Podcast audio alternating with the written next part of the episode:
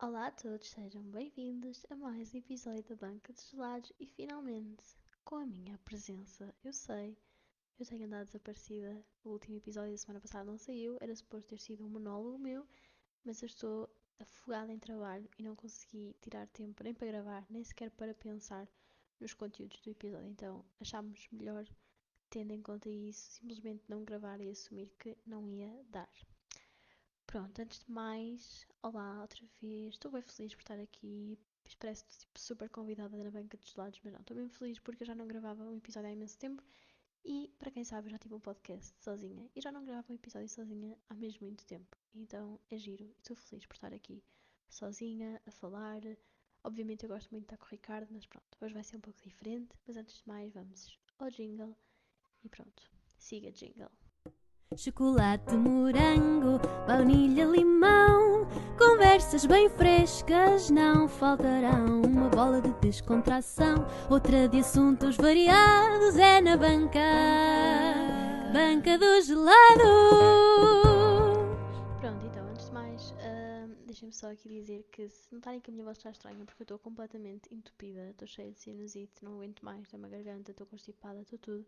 E para além disso, estou a gravar com um microfone diferente. Eu sei que eu e o Ricardo ainda não investimos realmente em material para gravar isto, porque honestamente também ainda estamos a ver aquilo que gostamos mais. Já estamos a testar vários microfones e não queremos comprar nada assim. Pronto, simplesmente comprar. Eu sei que é um bocado chato e está sempre a mudar a qualidade e tudo mais. Eu também não adoro. Mas olhem, ninguém nos patrocina, nós não somos ricos, então ainda não mandamos material para realmente, uh, pronto, gravar isto como deve ser. Mas pronto, uh, é isso, está tudo bem, estou aqui, estou entupida, mas estou bem, o microfone está bem e simplesmente vamos assumir e continuar. Então, no último episódio em que eu estive presente, vocês não estão a perceber a quantidade de mensagens e de, quase vou dizer, insultos que eu levei por eu, não, por eu dizer que não acreditava em semáforos. Tipo, vocês não estão a perceber, todo mundo caiu em cima de mim. Porque eu, não, eu continuo a não acreditar. Mesmo depois daquele episódio, eu já testei novos semáforos e eu sinto que eles simplesmente não funcionam. Mas eu lembrei-me que eh, se vocês acham que eu não acreditar em semáforos já é mau e de certa forma um pouco vergonhoso, então vocês não estão a perceber aquilo que eu tenho para vos contar hoje. Porque isso sim é vergonhoso e eu estou com medo de contar isto aqui, porque eu contei isto ao meu namorado e ele ficou tipo, não, não acredito, tipo, isso é impossível. E eu, não, eu juro, eu juro que acredito nisto. E pronto, e então decidi que era uma boa coisa para falar aqui e eu sei que vocês vão gozar tanto comigo. É tipo, mas pronto, vamos só assumir.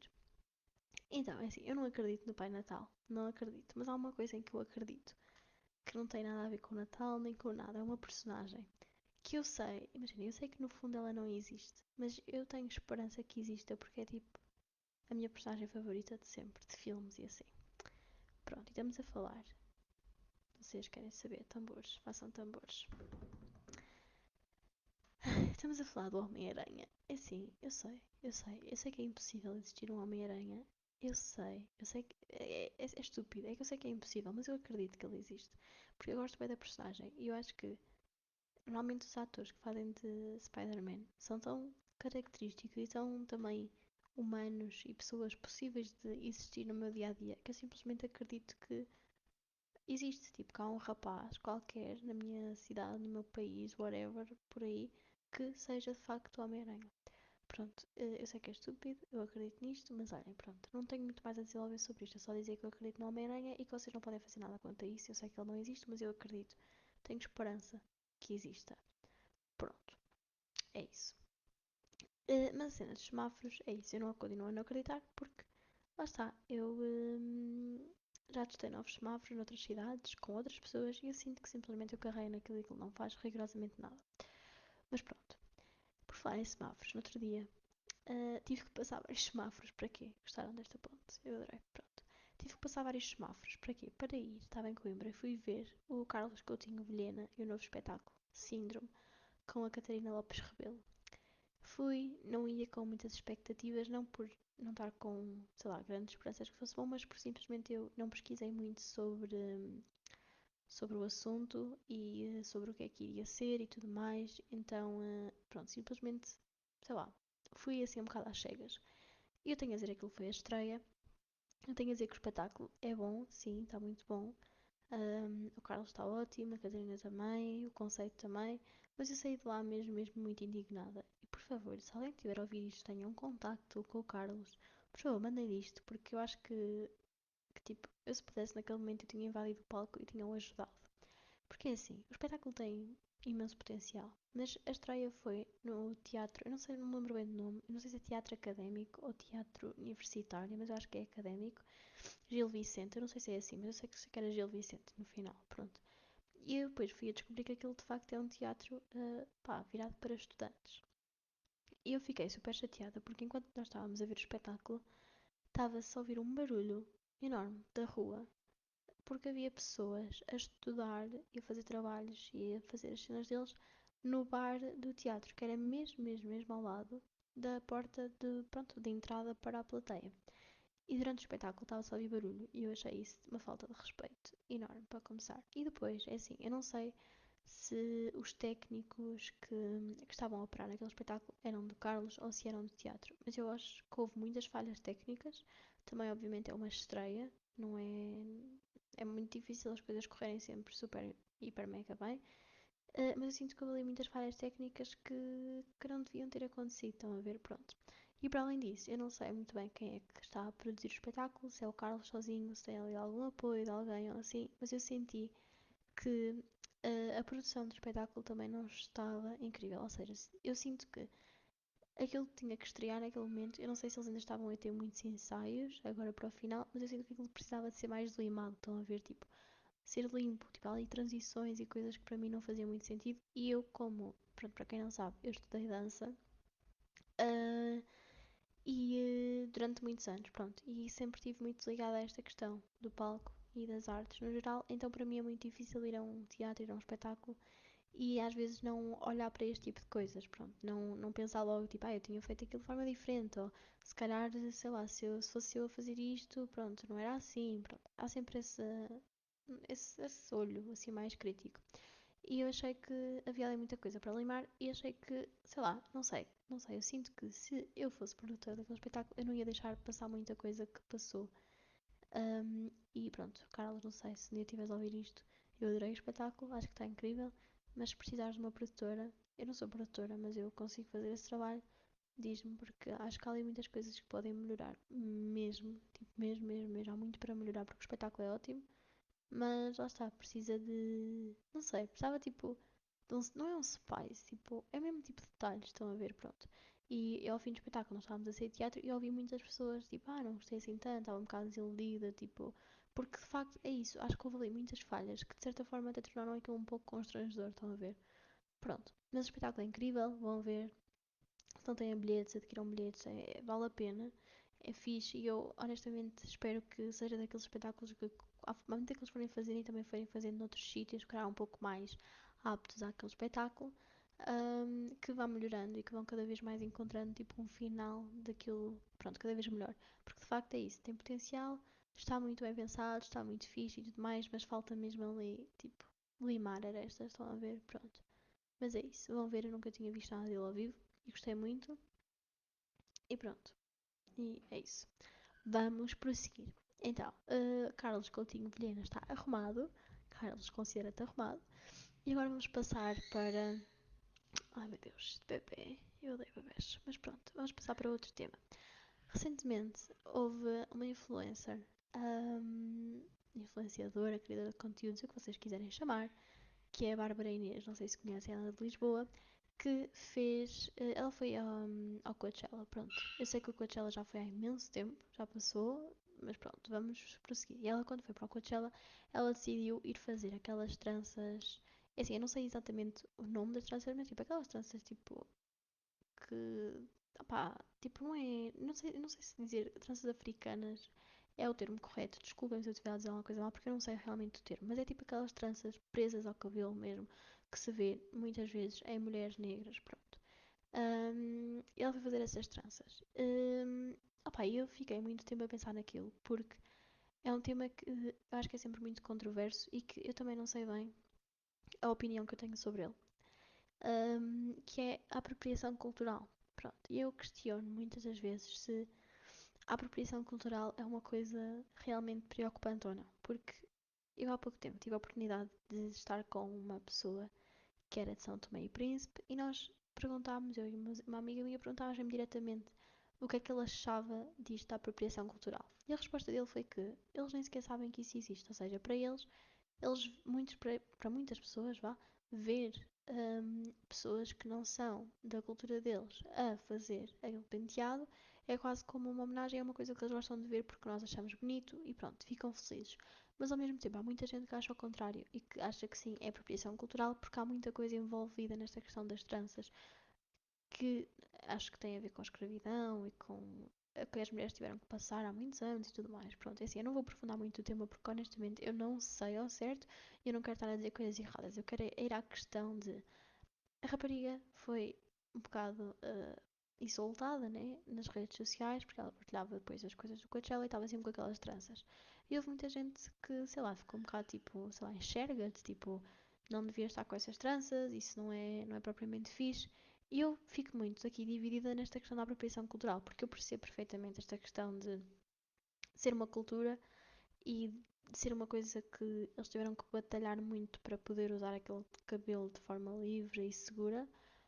Um, mas ao mesmo tempo, às vezes questiono-me até que ponto é que hum, no mundo em que nós vivemos hoje isso ainda, é um, ainda faz um bocado de sentido. Porque é assim, nós vivemos num mundo que está completamente globalizado, ou seja, eu, pá, é assim, eu não sei, eu não vou dizer antes não era assim, né? Eu não sei.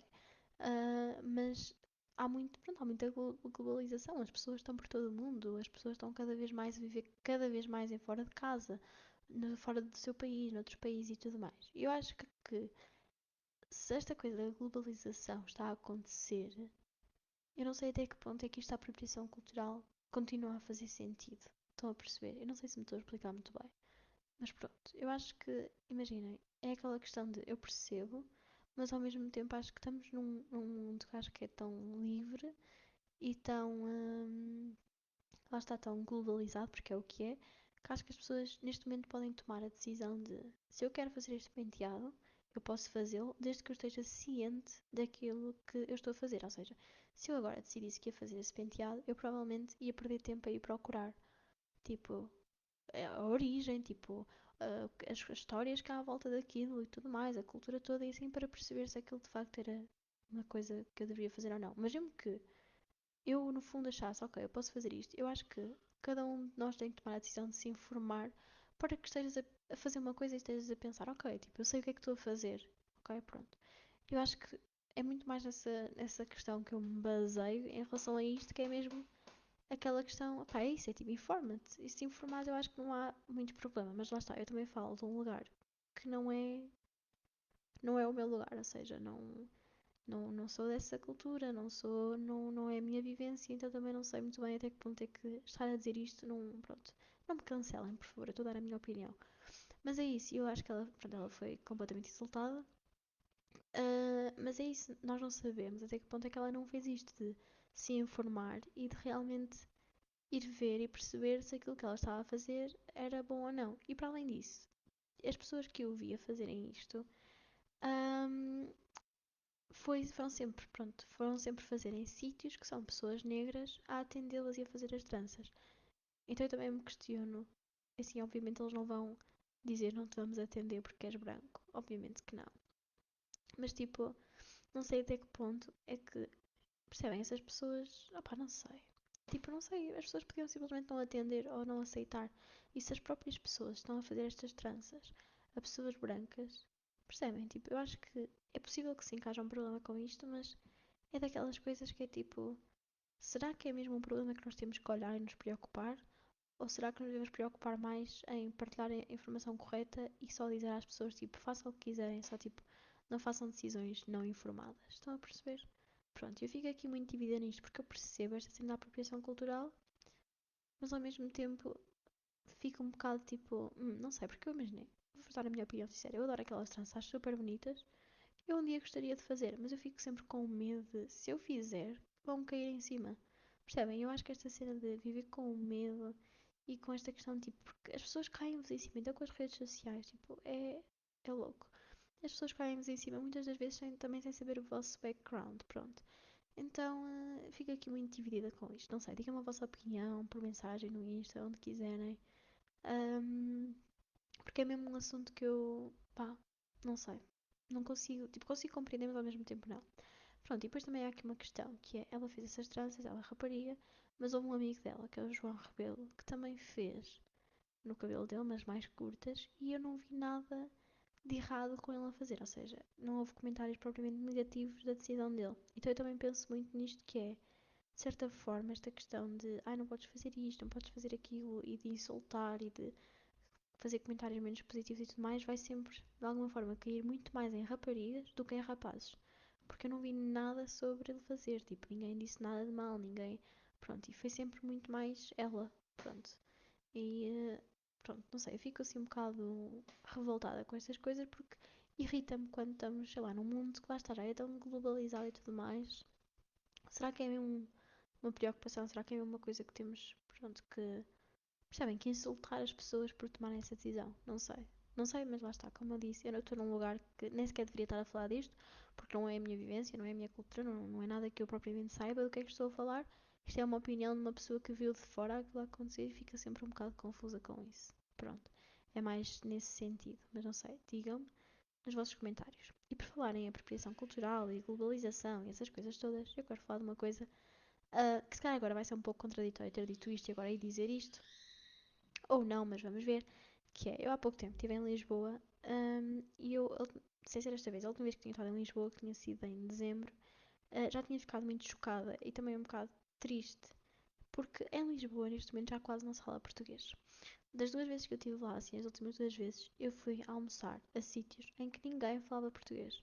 Em que não havia uma única pessoa que, se eu simplesmente decidisse fazer a minha comunicação toda, do início ao fim em português, um olá, boa tarde, bom dia, whatever, fazer o meu pedido e depois pedir para pagar e tudo mais, não há pessoas que falam português. E eu acho que, assim, a mim não me incomoda, porque eu estou à vontade com a língua, mas ao mesmo tempo eu penso, as pessoas mais velhas, principalmente pessoas de Portugal, que é um, pronto, um setor muito mais velho, muito mais envelhecido, também muito menos, se calhar, eh, educado para estas coisas e informado, como é que, sei lá, uma senhora de 60, 70 anos, que se calhar não está tão à vontade com, com a língua inglesa e tudo mais, se senta num restaurante na sua própria cidade, no seu próprio país e tem que fazer todo um pedido em inglês. Ou então, se ela não sabe falar inglês, simplesmente não pede porque ninguém a entende. Estão a perceber? Isto, opá, não sei, é uma coisa que me fica aqui muito atravessada, porque obviamente eu adoro que as pessoas venham para o nosso país. Assim, neste momento não adoro tanto por causa de toda a crise e tudo mais, mas pronto, vamos só ignorar. Mas até que ponto é que nós, sei lá, as pessoas estão a ir para o nosso país e a tomar conta dele e nós só, só olhar. Obviamente, eu não vou dizer para eles não virem ou para não fazerem os negócios deles e tudo mais, obviamente que não. Eles façam o que eles quiserem, mas percebem, tipo, esta questão de estás no teu país, Portugal, na tua cidade, neste caso era Lisboa, e não há uma única pessoa que saiba falar a tua língua a estes sítios em que vais. Estou a entender? Não sei, fica assim um bocado. Fica um bocado assim, não sei. Tipo, eu sei que português é uma língua difícil de aprender, mas sei lá, não é um exemplo muito bom que eu vou dar agora, mas por exemplo, quando eu estive em Espanha, em janeiro, eu, não, eu nunca tive espanhol na vida, ou seja, tudo o que eu sei de espanhol é o famoso portunhol. Um, e coisas que aprendi em séries, em filmes, em música, tipo, e agora estou aprendendo Duolingo espanhol também, já estou aqui a dar-lhe bué, mas eu não sabia propriamente falar espanhol, pronto. Um, e ao início nós começámos a falar muito em inglês, porque era o que estávamos mais à vontade, só que logo a seguir, tipo, no segundo dia, percebemos que as pessoas também não falavam muito inglês, então começámos a falar espanhol. E eu aí descobri que afinal sabia falar bem, bem espanhol, eu sabia imensa coisa, pronto. Mas depois, à medida que estava lá, eu fiquei lá 10 dias em Espanha, fui a Madrid e a Barcelona. À medida que estava lá, ia tentando cada vez mais melhorar aquilo que estava a dizer, para, pronto, para estar à vontade também, para chegar ao pé das pessoas e poder pedir ajuda, poder fazer pedidos, poder pedir indicações e tudo mais. E foi um esforço que eu fiz. E, por exemplo, eu já estive em Marrocos, que é uma língua completamente diferente, porque eu sei que português e espanhol é minimamente parecido, mas em Marrocos, obviamente, eu não conseguia aprender árabe, e também em Marrocos falam-se muitas línguas. Havia pessoas a falar português, havia pessoas a falar inglês, havia pessoas a falar espanhol, francês, imensa coisa. Mas fala-se mais francês e árabe. Mas eu quando estive lá, eu estive numa, numa cidade muito pequenina, que é Chefchaouen. Uh, eu estava sozinha, para quem não sabe, eu fui sozinha a Marrocos.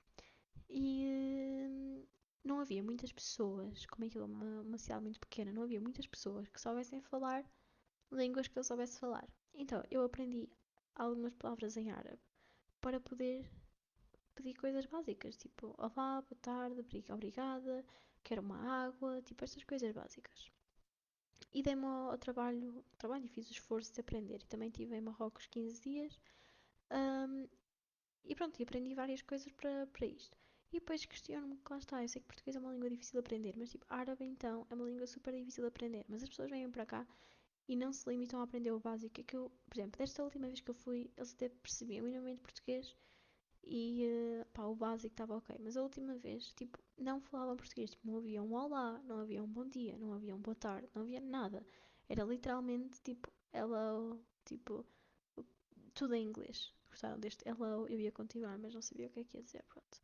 Uh, é tudo em inglês, pronto. E, uh, sei lá, fico, não fico revoltada, mas às vezes fico um bocado triste porque eu sinto que Portugal tem uma cena bué, agora sendo um bocado patriota, tem uma coisa bué boa, tem uma cultura bué boa, tem uma cena bué própria e que depois, sei lá, sinto, não sei, tenho medo que se perca, estão a vir à medida dos anos, principalmente agora com toda a crise que estamos a viver em Portugal.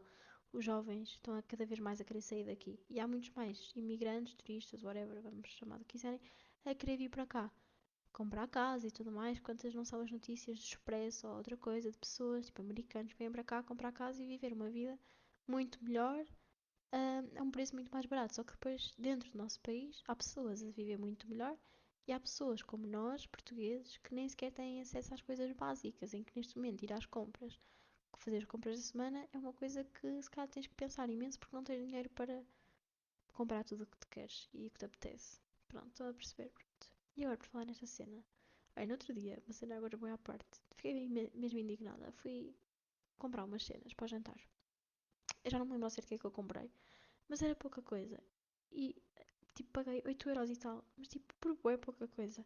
E nós, tipo, eu e o meu namorado ficámos a olhar para o talão, da tempo, tipo, não, isto não pode estar certo. Porque era mesmo, tipo, mesmo, mesmo boa cena, boa poucas coisas. E ficou, tipo, 8 euros e tal. Tipo, eu fiquei mesmo chocada. E as coisas estão mesmo caras. E eu, sei lá, cada vez que vou ao supermercado, tipo, saio de lá cada vez mais, tipo, surpreendida pela negativa.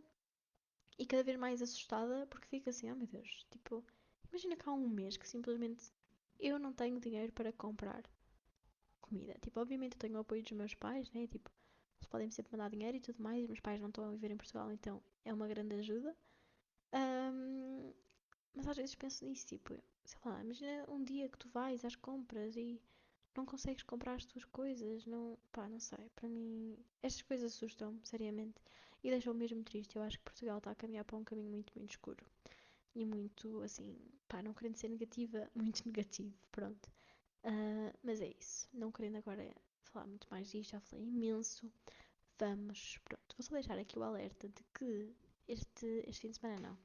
Esqueçam, já saiu, aliás, Guardiões da Galáxia.